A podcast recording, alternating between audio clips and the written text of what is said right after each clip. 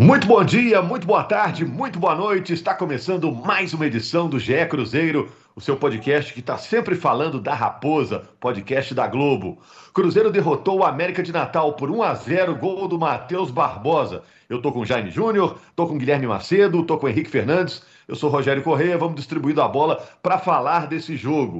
Você sabe que a gente está sempre ligado aqui no podcast, toda segunda-feira ou também no meio da semana, quando o Cruzeiro joga na quarta-feira, na quinta-feira, no dia seguinte, tem um podcast novinho para você.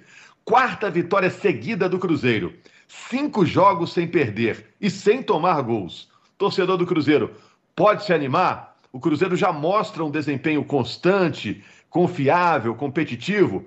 Temos que falar do Everton, zagueiro de 18 anos, é o substituto ideal para o Manuel, que está indo embora, está indo para o Fluminense. E o Fábio, hein? Que fase do Fábio aos 40 anos. Ontem fez defesas importantes também. Estamos gravando aqui na quinta-feira pela manhã. Dos novatos do Cruzeiro, quem subiu de produção? E quem é o Guzmán, o meia, um colombiano que o Cruzeiro está para trazer? Vamos falar disso, vamos falar também do Campeonato Mineiro, tem jogo no fim de semana. A pauta tá cheia, Jaime Júnior. Um abraço a todos. Alô, Nação Azul, muito bom dia, boa tarde, boa noite. O Henrique Fernandes eh, transmitiu conosco na Globo o jogo do Cruzeiro contra o América de Natal, 1 a 0 para o Cruzeiro. Foi uma boa atuação no nível da atuação do fim de semana contra o Atlético, Henrique?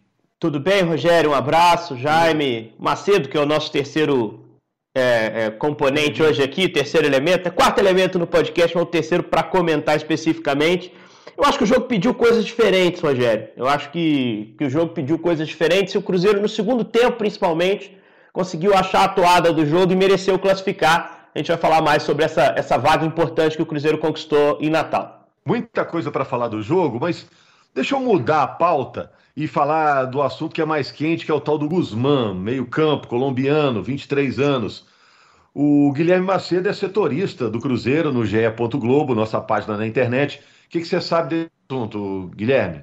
Fala Rogério, Henrique, Jaime, amigos ouvintes. O Cruzeiro contou com, com a ajuda de um, é, de um patrocinador para fazer essa contratação. Ano passado, o Vasco até queria o jogador, não tinha o aporte, tentou por empréstimo, é, o, o Envigado não aceitou, mas gira em torno de 10 milhões, um pouco mais que o Envigado estava pedindo, o Cruzeiro estava tentando negociar, chegou um acordo para esse pagamento e aí foi fazer o acerto com o jogador diretamente é, ao longo da semana, o Gabriel Duarte, meu companheiro setorista de Cruzeiro aqui no GE. Globo, até conversou com o empresário dele logo quando surgiu a notícia do interesse. O empresário deu ainda uma declaração polêmica, né, falando que se fosse para cobrar salários a cada 30 dias, o jogador não, não, não aceitaria a proposta do Cruzeiro, mesmo que houvesse o acerto entre os clubes. Mas isso foi contornado é, o Gabriel Duarte também conversou ontem, quarta-feira, com o empresário dele e, e, houve uma explicação de que o que atraiu o jogador é, foi o longo tempo de contrato, quatro anos e meio, né? Porque nós já estamos caminhando para metade de 2021. O Cruzeiro acertou com ele até o final de 2025, um meia de 23 anos e que é muito bem visto no futebol colombiano. É, o Henrique Fernandes é um cara que acompanha muito o futebol sul-americano, é, sabe falar muito bem sobre as características dele, mas é um cara muito técnico que chega na área para fazer gols. É, e ao que parece, pelo que a gente conversou com alguns colegas e também assistiu de vídeos, é, a gente até fala que vídeo o cara coloca lá o que tem de melhor. Então a gente tem que confiar, é, mas sempre com um pé atrás também, mas conversando com pessoas que acompanham o futebol colombiano. É um jogador que, na teoria, chega ali no que é o esquema do Cruzeiro hoje, e a gente pensando no Matheus Barbosa como uma peça fundamental pelo lado direito, até para fazer essa marcação, ajudar na recomposição, ele chegaria hoje para brigar por posição com o Marcinho, né? Mas a gente sabe que é um setor que também é, ganhou o Rômulo, e a gente vai falar sobre o jogo daqui a pouco, e o Rômulo está sempre entrando muito bem, dando uma experiência para o time. E, e, mas assim, em alguns momentos lá no Envigado também, é, o Guzmán jogou até aberto pelo, pelo lado. Então, assim, é, não é o jogador que atua só em uma, uma posição. É um ponta, pode ser aquele famoso ponta de lança, o meia central, mas pode atuar um meia apoiando pela, pelo lado direito ou pelo lado esquerdo, ou mesmo jogando pelas beiradas, como é, hoje o Cruzeiro vem, com dois jogadores de características um pouco diferentes dele, né? Que são jogadores de velocidade, um pouco mais agudos, como o Bruno José e o Ayrton. Você só quer acrescentar alguma coisa, Henrique? Você foi citado aí? Não, não, acho que o Gui fez a descrição boa do jogador pelo que a gente, boa, é. É, pelo que a gente acompanhou assim de informação. Eu confesso que o campeonato colombiano não é especialidade não. Hum. A gente não consegue acompanhar jogo após jogo. E ele não foi preciso. pay-per-view do colombiano? Não paguei, Rogério. Tá complicado. Tem muito pay-per-view para pagar, rapaz, dos campeonatos nossos aqui. Mas o, o Guilherme fez uma boa descrição e, e, fez uma boa ponderação, né? A gente vê normalmente melhores lances. A gente quando escuta companheiros de imprensa falando que acompanham de perto lá na Colômbia Normalmente eles ressaltam mais as características positivas, né, já que é uma transferência importante para a carreira dele, e aí você procura buscar sentido nesse interesse do Cruzeiro nesse jogador. Mas eu ponderaria também chamando a atenção para de onde vem, né? O Envigado é um clube revelador, é um clube que não muito, não tem muito tempo, relativamente pouco tempo, revelou o Rames Rodrigues, o Fred Guarim, que foi jogador do Vasco, uh, o Juan Quinteiro, que depois foi campeão no River Plate, então é, é, é, um clube formador, com boa captação, com boa formação, né? E ele vem jogando regularmente lá. Ele subiu e começou a jogar em 17. De 18 para frente, ele é titular do Envigado. Então, um cara já mais consolidado, com um pouquinho mais de cancha, é garoto, tem 23 anos, é um jogador jovem, mas que já passou aquele primeiro estágio ali da beira dos 20 anos, que ele está se ambientando a, a time principal. Então, isso aumenta a chance de uma adaptação rápida para ele. É, eu acho que é, chegaria sim para concorrer ali com o Marcinho ou com o Rômulo, que está pedindo passagem demais nesse time do Cruzeiro. Mas eu acho que pode também fazer com que o Felipe adapte esse time. O Rômulo em forma pode fazer o trabalho do Barbosa. Não sei, eu acho que, que é bom você aumentar o, o leque de opções. A única ressalva importante em relação a essa contratação é que nós estamos falando de uma contratação com aporte financeiro de terceiro, de parceiro do Cruzeiro moldes parecidos com o que aconteceu com Orejuela, também colombiano, né? Uh, com a ideia de revendê-lo para recuperar esse dinheiro, no momento em que o Cruzeiro luta para pagar os salários em dia. Então, se não atrasar salário, tá tudo certo, trouxe mais um cara para agregar o elenco. Mas se não conseguir pagar o salário, inevitavelmente o jogador vai lembrar disso lá atrás. Né? Vai falar, poxa, arrumaram parceiro para contratar um cara, mas para pagar a gente, que é o básico, não arrumaram.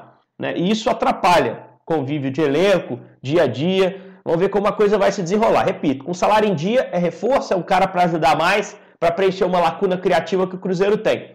Uh, mas se não conseguir cumprir com seus compromissos, isso vai ser colocado em pauta numa discussão com os jogadores.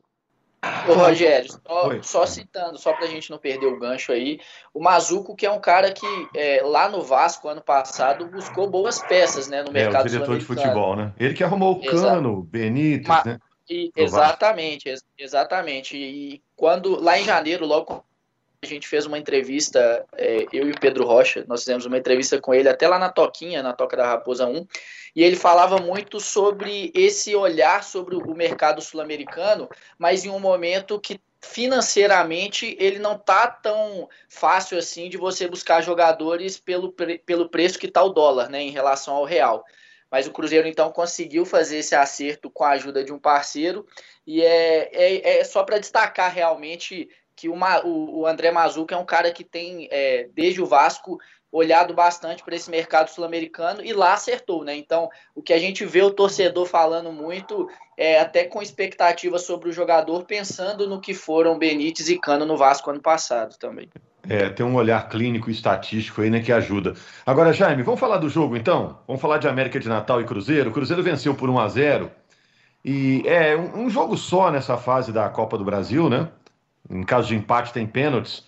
Você diria que o Cruzeiro foi para Natal, mesmo após a vitória no Clássico, sob pressão, pressionado e se deu bem? Eu achei que o Cruzeiro estava menos pressionado diante dessa vitória aí do Atlético. Essa vitória do Atlético, ela dá aquela aliviada na pressão, mas voltaria toda a pressão se o Cruzeiro não se classificasse. Os jogadores sabiam da responsabilidade desse jogo. 1 milhão e 700 mil reais que vão cair na conta do Cruzeiro pela classificação na Copa do Brasil. Tudo isso era importante, o Cruzeiro ter passado foi muito, muito, muito importante. Agora, o Cruzeiro jogou bem abaixo do que jogou o Clássico. O Clássico foi numa altíssima intensidade, Achei, por exemplo, que Matheus Barbosa e, e Marcinho jogaram abaixo do que vimos eles atuando no clássico. Então, é, e esse setor de meio de campo é, é fundamental em, em, qualquer time, né? E, e, achei que tudo passa pela parte física. Felipe Conceição falou a respeito disso na entrevista coletiva e a gente percebeu que o jogo foi mesmo num nível abaixo. É, o jogo não foi bom, na verdade, né? Primeiro tempo foi, foi bem abaixo. Agora, é, na hora que a gente vê, por exemplo, o, o Elvinho, né? Como deu trabalho aquele baixinho, hein? É, bom de bola, caindo ali. Teve uma jogada, por exemplo, me lembro que ele cai para o lado ali do, do Matheus Pereira, o Adriano dobra a marcação junto com ele, ele passa no meio dos dois. Então, um jogador que levou dificuldade para a equipe do Cruzeiro. No segundo tempo, quem sentiu mais a parte física foi o América de Natal. O próprio Elvinho que eu citei, Rogério, você vai se lembrar, um lance que ele puxa o contra-ataque e a perna trava. Ele não Acabou a pilha. Acabou, Acabou, a pilha. pilha do... foi... Isso. Do... Foi o tempo que você... Do... Né, o tempo que você usou na transmissão foi esse. Acabou a pilha. Muito bem usado, porque ele não conseguiu seguir. E, e, e, ali a gente viu que o, o time do América de Natal estava. Outros jogadores sentindo, o Wesley Dias também sentiu, o pessoal sentindo bastante a parte física, e o Cruzeiro mexeu. As peças do Cruzeiro que, que entraram, por exemplo, o Felipe Augusto deu muito certo, fez o cruzamento para o gol da equipe do Cruzeiro, mais uma vez com o Sobe saindo da área, participando da construção, cruzamento do Felipe Augusto, lá do outro lado, para a chegada do Matheus Barbosa pisando na área para poder marcar. E é uma jogada que o Cruzeiro tem treinado muito. Felipe Conceição falou a respeito disso. Agora, Rômulo está pedindo passagem, vocês já citaram aí. Para mim, tem que ser titular da equipe do Cruzeiro. Felipe Conceição, pelo terceiro jogo seguido, pôde repetir a escalação. Acho que isso é fundamental. A gente cobrava isso do Felipe Conceição, achar rápido o time. E acho que ele achou. Agora, um jogador que está pedindo passagem é o Rômulo. Acho que ele desempenha melhor o papel do meia pelo lado esquerdo do que o Marcinho. Com o Marcinho no time, o Cruzeiro ganha o chute de fora da área, por exemplo. Mas o Rômulo, de um, olhando um todo, eu acho que o Rômulo vai acabar pegando essa posição aí do Marcinho. Não sei o que vocês acham. Não, eu acho, eu acho que, que, assim, o Felipe achou uma formação que ele tem repetido, né, Jaime? E isso é, é louvável. Ele falou que era o momento de fazer isso, né? Em determinado momento ele muda a chave, fala isso até abertamente, ó, acabou a era dos testes, agora é dar sequência para dar entrosamento a esse time. Só acho que ele não pode sentar em cima de uma formação, do conforto de ter aparentemente achado uma formação, os resultados estarem vindo. Eu acho que o time é um, é um a montagem de um time é um processo, né, que está o tempo todo acontecendo, o tempo todo mudando em jogo, em treino, e ele tem que fazer as observações, as, as alterações necessárias, né? Eu acho que o Marcinho para mim ainda não se pagou ali como esse meia, terceiro homem de meio, e o Rômulo pede passagem. Ah, mas a questão do Rômulo é física. Gente, são cinco mexidas para se fazer. O Rômulo já jogou na estreia ali 30 minutos, aí joga 15 aqui, 10 ali, jogou 20, 25, algo perto disso na Arena das Dunas. Você tem que começar o jogo com ele para exatamente sentir a resposta física que ele vai dar. Que seja agora contra o Pouso Alegre, domingo de manhã, né? Então, assim, é, a resposta técnica dele, a capacidade que ele tem de, de organizar, de botar essa bola no chão num setor que é chave, setor do meio campo, é, é muito grande para ser desperdiçada no time e para se escalar um jogador que não está eh, fincando o pé ali naquela formação titular. Até acho que o Marcinho foi mais aceso no jogo, uh, conseguiu aparecer mais, principalmente no primeiro tempo, algumas finalizações de longe uh, nesse jogo contra o América, mas uh, ainda não é para mim o cara que você, você diga, não, esse cara que tem que ter sequência, nada de Claudinho, nada de Romulo. Pelo contrário, o Romulo é quem está pedindo esse espaço. E acho que o Felipe também tem que estar tá muito atento à situação do Ayrton. Por que, que eu digo isso? O Ayrton acabou de fazer um gol decisivo no clássico. O Ayrton é um jogador útil, não tenho a menor dúvida disso. Eu só não sei se ele é útil em todo jogo. No jogo contra o América de Natal, não havia espaço. E aí o Ayrton, um cara que se vê é, muito mais controlado pelo adversário num ambiente como esse. Né? Ele produziu muito pouco perto do que ele pode fazer nessa partida contra o América. E, e, a gente sabe que tem outros jogadores ali. O Potker, eu particularmente não desisti, mas não acho que seja a primeira opção. Mas o Felipe Augusto eu acho que demorou a entrar no jogo. O Felipe tem que ter sempre essa noção de que por mais que o time dele esteja seguro defensivamente, esteja obtendo resultados e, e que ele se sinta tentado a dar votos de confiança aos seus jogadores, o processo de montagem do time é dinâmico e ele tem que estar atento aos que estão entrando e melhorando o time para dar a correta oportunidade a ele mesmo com o time tendo resultado. Não é sobre resultado só, Rogério. É sobre desempenho também. E qualquer medida que possa melhorar o desempenho tem que ser perseguida pelo treinador. É, tem que esperar agora o sorteio, né?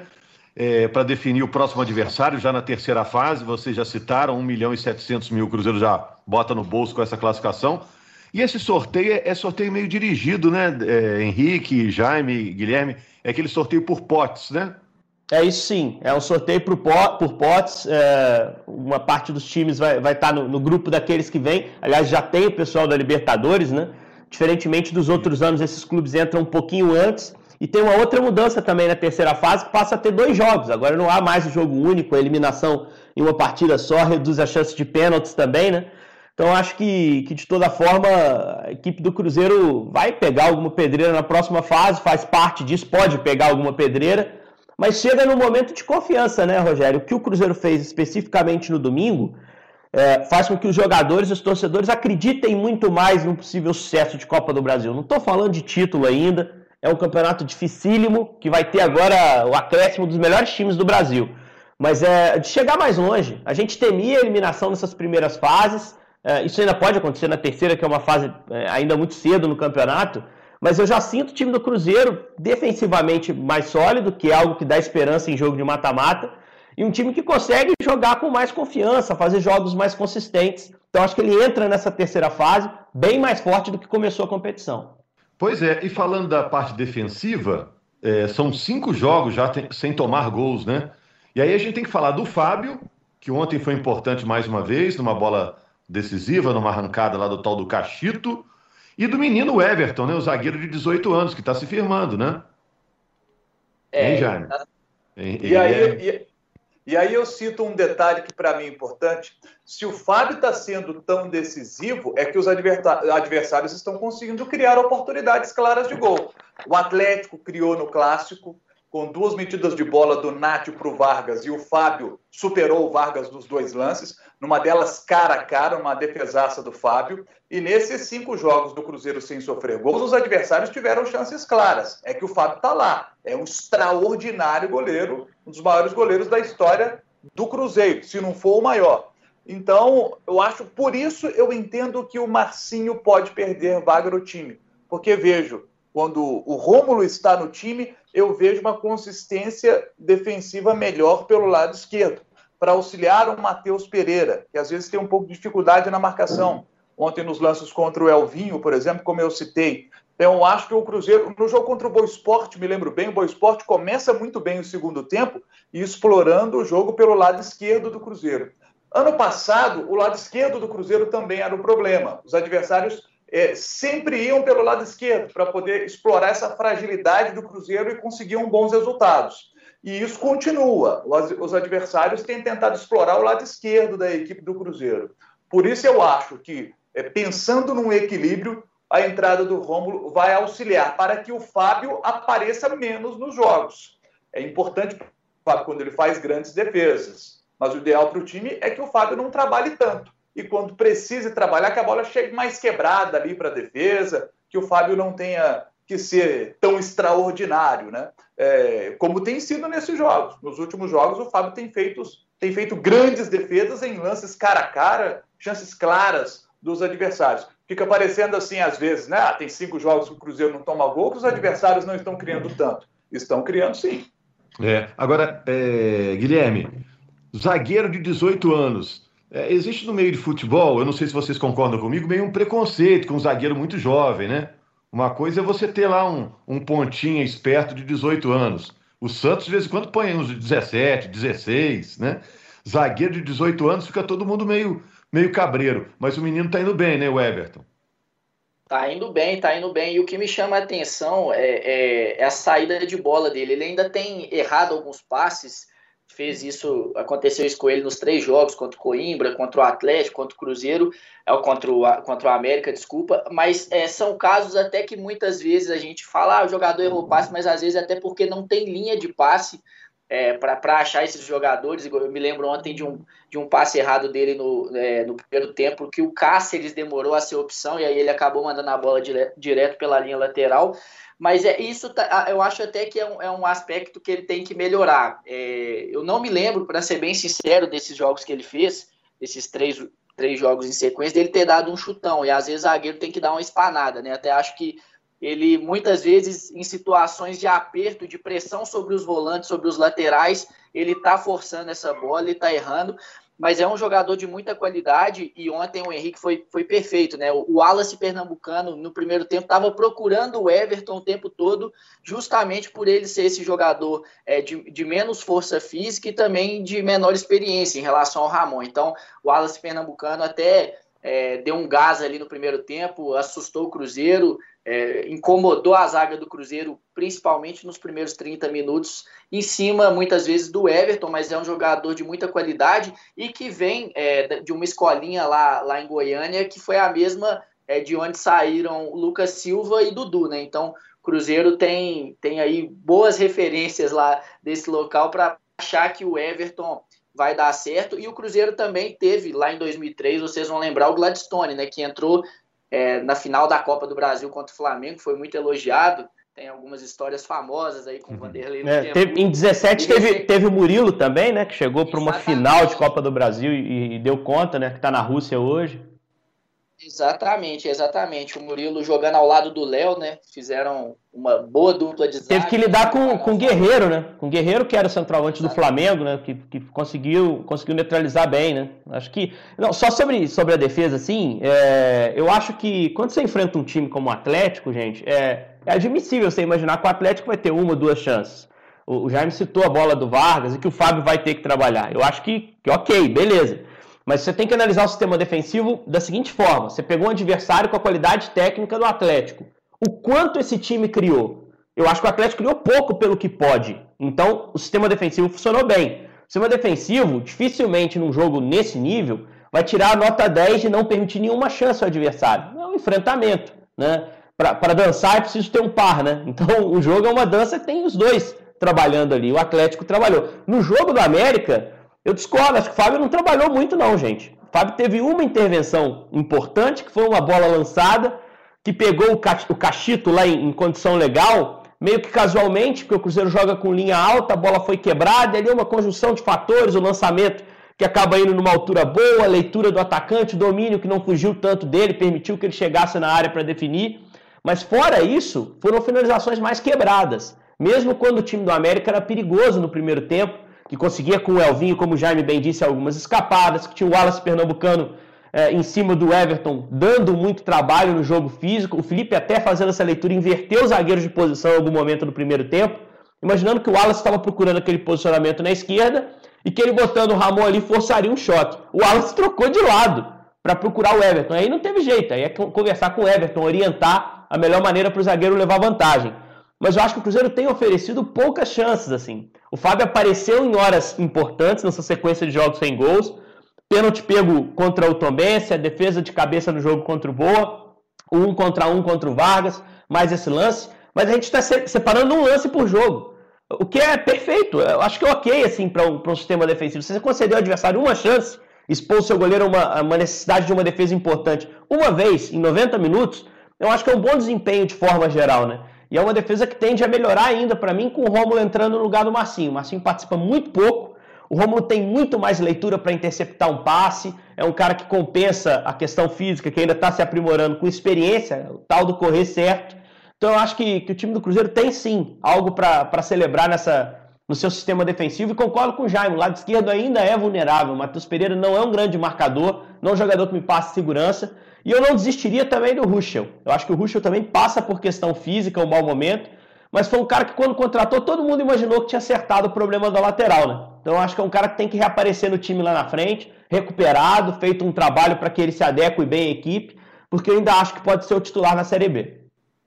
Eu concordo, é isso. eu. Ah muito com, com o Henrique em relação à defesa, o Rogério, porque eu acho que o maior problema do Cruzeiro nesses jogos aí foi o segundo tempo contra o Tombense, que aí, além daquele, além do pênalti, teve uma outra finalização é, pelo lado direito, minutos, e depois uma bola perdida com o Cáceres e também com o Ramon, que o Fábio sai no pé do atacante e faz a defesa. Mas ontem, ontem especificamente, também acho que o primeiro tempo do Cruzeiro me chamou a atenção, é, que até por conta da, da, questão física, faltou intensidade para marcar, né? Você vê aí com o Elvinho, aquela bola, aquela bola que, que o Jaime citou lá no início do podcast com o Matheus Pereira e o Adriano, eles tinham a chance de encurralar o jogador perto da linha lateral e não fizeram. O Cruzeiro ontem não tirou espaços. E até mesmo com o Wallace Pernambucano, a gente via quando é, que o Cruzeiro estava encontrando dificuldades lá por causa do Everton e não fazia o caixote, né, que a gente chama de ter talvez um, um outro zagueiro encostando, um volante chegando perto para não deixar no mano a mano, ele dominar a bola usando o corpo, enfim. Então acho que ontem especificamente o Cruzeiro sofreu pouco em relação a finalizações, teve um sofrimento até, acho que nos primeiros escanteios o Wallace, o Wallace Pernambucano ganhou dois ou três em sequência, mas ontem, quando sofreu, foi mais é, num aspecto físico do meio campo, de não conseguir encurtar espaço, de não conseguir fazer dobras, é, mas também não, não, chegou a incomodar em finalizações. E só para não deixar passar, para falar sobre esse sorteio da Copa do Brasil, o Cruzeiro vai entrar no pote dos times que estão chegando da, da Libertadores, né, no pote 1. Mas aí no pote 2 também tem algumas equipes da Série A, tem o Atlético Goianiense, tem o Fortaleza, é, Bragantino. Bragantino, é, eu ia citar que, que para mim é, é a pedreiraça do outro pote, sinceramente. É, exatamente, mas é porque há muita dúvida pelo fato de o Cruzeiro estar tá na Série B, que talvez o torcedor imagine que o Cruzeiro vai estar tá no pote de quem já estava na competição, mas até por já ter mais gente na competição desde o início do que a quantidade de times que, que, que agora vai entrar, o Cruzeiro, pelo ranking da CBF, é, entra no, no, grupo desses times que estão vindo da Libertadores, então a gente aguarda para os próximos dias aí definir o, o, adversário do Cruzeiro. Ok, e o Cruzeiro agora pega o Pouso Alegre, né? Cruzeiro pega o Pouso Alegre em Pouso Alegre no domingo. E, Jaime, só para a gente fechar, né? Dá para acreditar que o Cruzeiro vai ampliar essa sequência de vitórias e sem tomar gols, né, Jaime? É, o detalhe é que o jogo é às 11 da manhã. Esse horário das 11 da manhã o Cruzeiro já vem do desgaste forte do clássico de domingo, onde fez uma grande partida, intensidade altíssima, o desgaste foi altíssimo. E aí tem viagem para Natal, para um jogo, apesar de ser à noite, mas lá fazendo muito calor, o desgaste de novo da, dos jogadores. Você tem um retorno para Belo Horizonte, vai para Pouso Alegre, porque o jogo é em Pouso Alegre e joga no domingo às 11 da manhã. Então, talvez nesse jogo, Felipe Conceição até é, deu uma rodada em alguns setores do time por causa dessa questão do desgaste. E o Pouso Alegre tem 12 pontos. É um adversário direto. Pois é, até por isso eu acho, eu acho que ele vai com força máxima, hein, hein Jaime? É. Porque é. tem que classificar, cara. Não é porque ganhou o clássico que, né, tá, tá ali no páreo, ele tá na briga. O América joga sábado contra o Coimbra, tende a ganhar esse jogo, né? Aliás, que sufoco o América passou na Copa do Brasil, minha gente. Mas o América joga no sábado e aí pressiona o Cruzeiro também ali naquela briga. Eu acho que ele vai com força máxima, velho. Apesar de ser um jogo de manhã, é sul de Minas. Sul de Minas é a região menos quente, né? Mas eu acho que ele vai com força máxima para esse jogo. Se poupar, poupa classificado lá na última rodada. É, é mas aí eu penso, eu penso, por exemplo, Marcinho ele pode segurar um pouco para poder ver o Rômulo. Como seria natural a gente imaginar o Pouso Alegre é, é, é, um time do interior, por mais que jogue em casa. A gente viu o Pouso Alegre já jogando, né?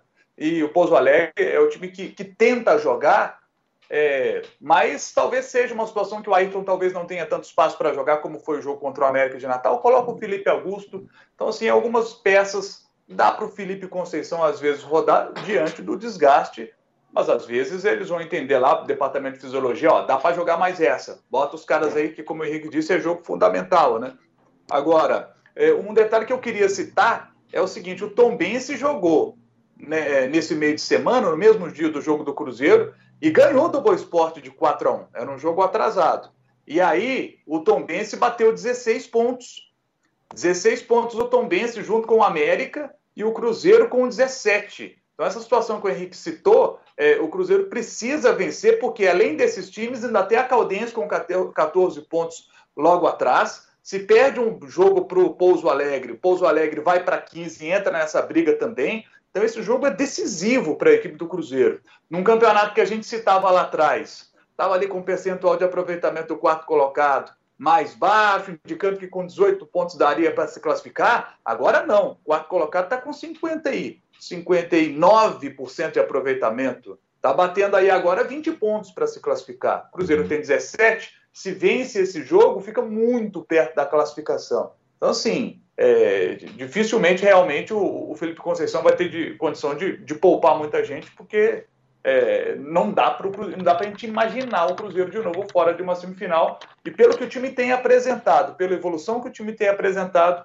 eu não acredito que o Cruzeiro vai se classificar e tem tudo para ganhar esse bom time do Pouso Alegre. É uma das boas do Campeonato Mineiro. Valeu, Jaime, valeu, Guilherme, valeu, Henrique. Obrigado a você, torcedor do Cruzeiro, que acompanhou mais uma vez o podcast.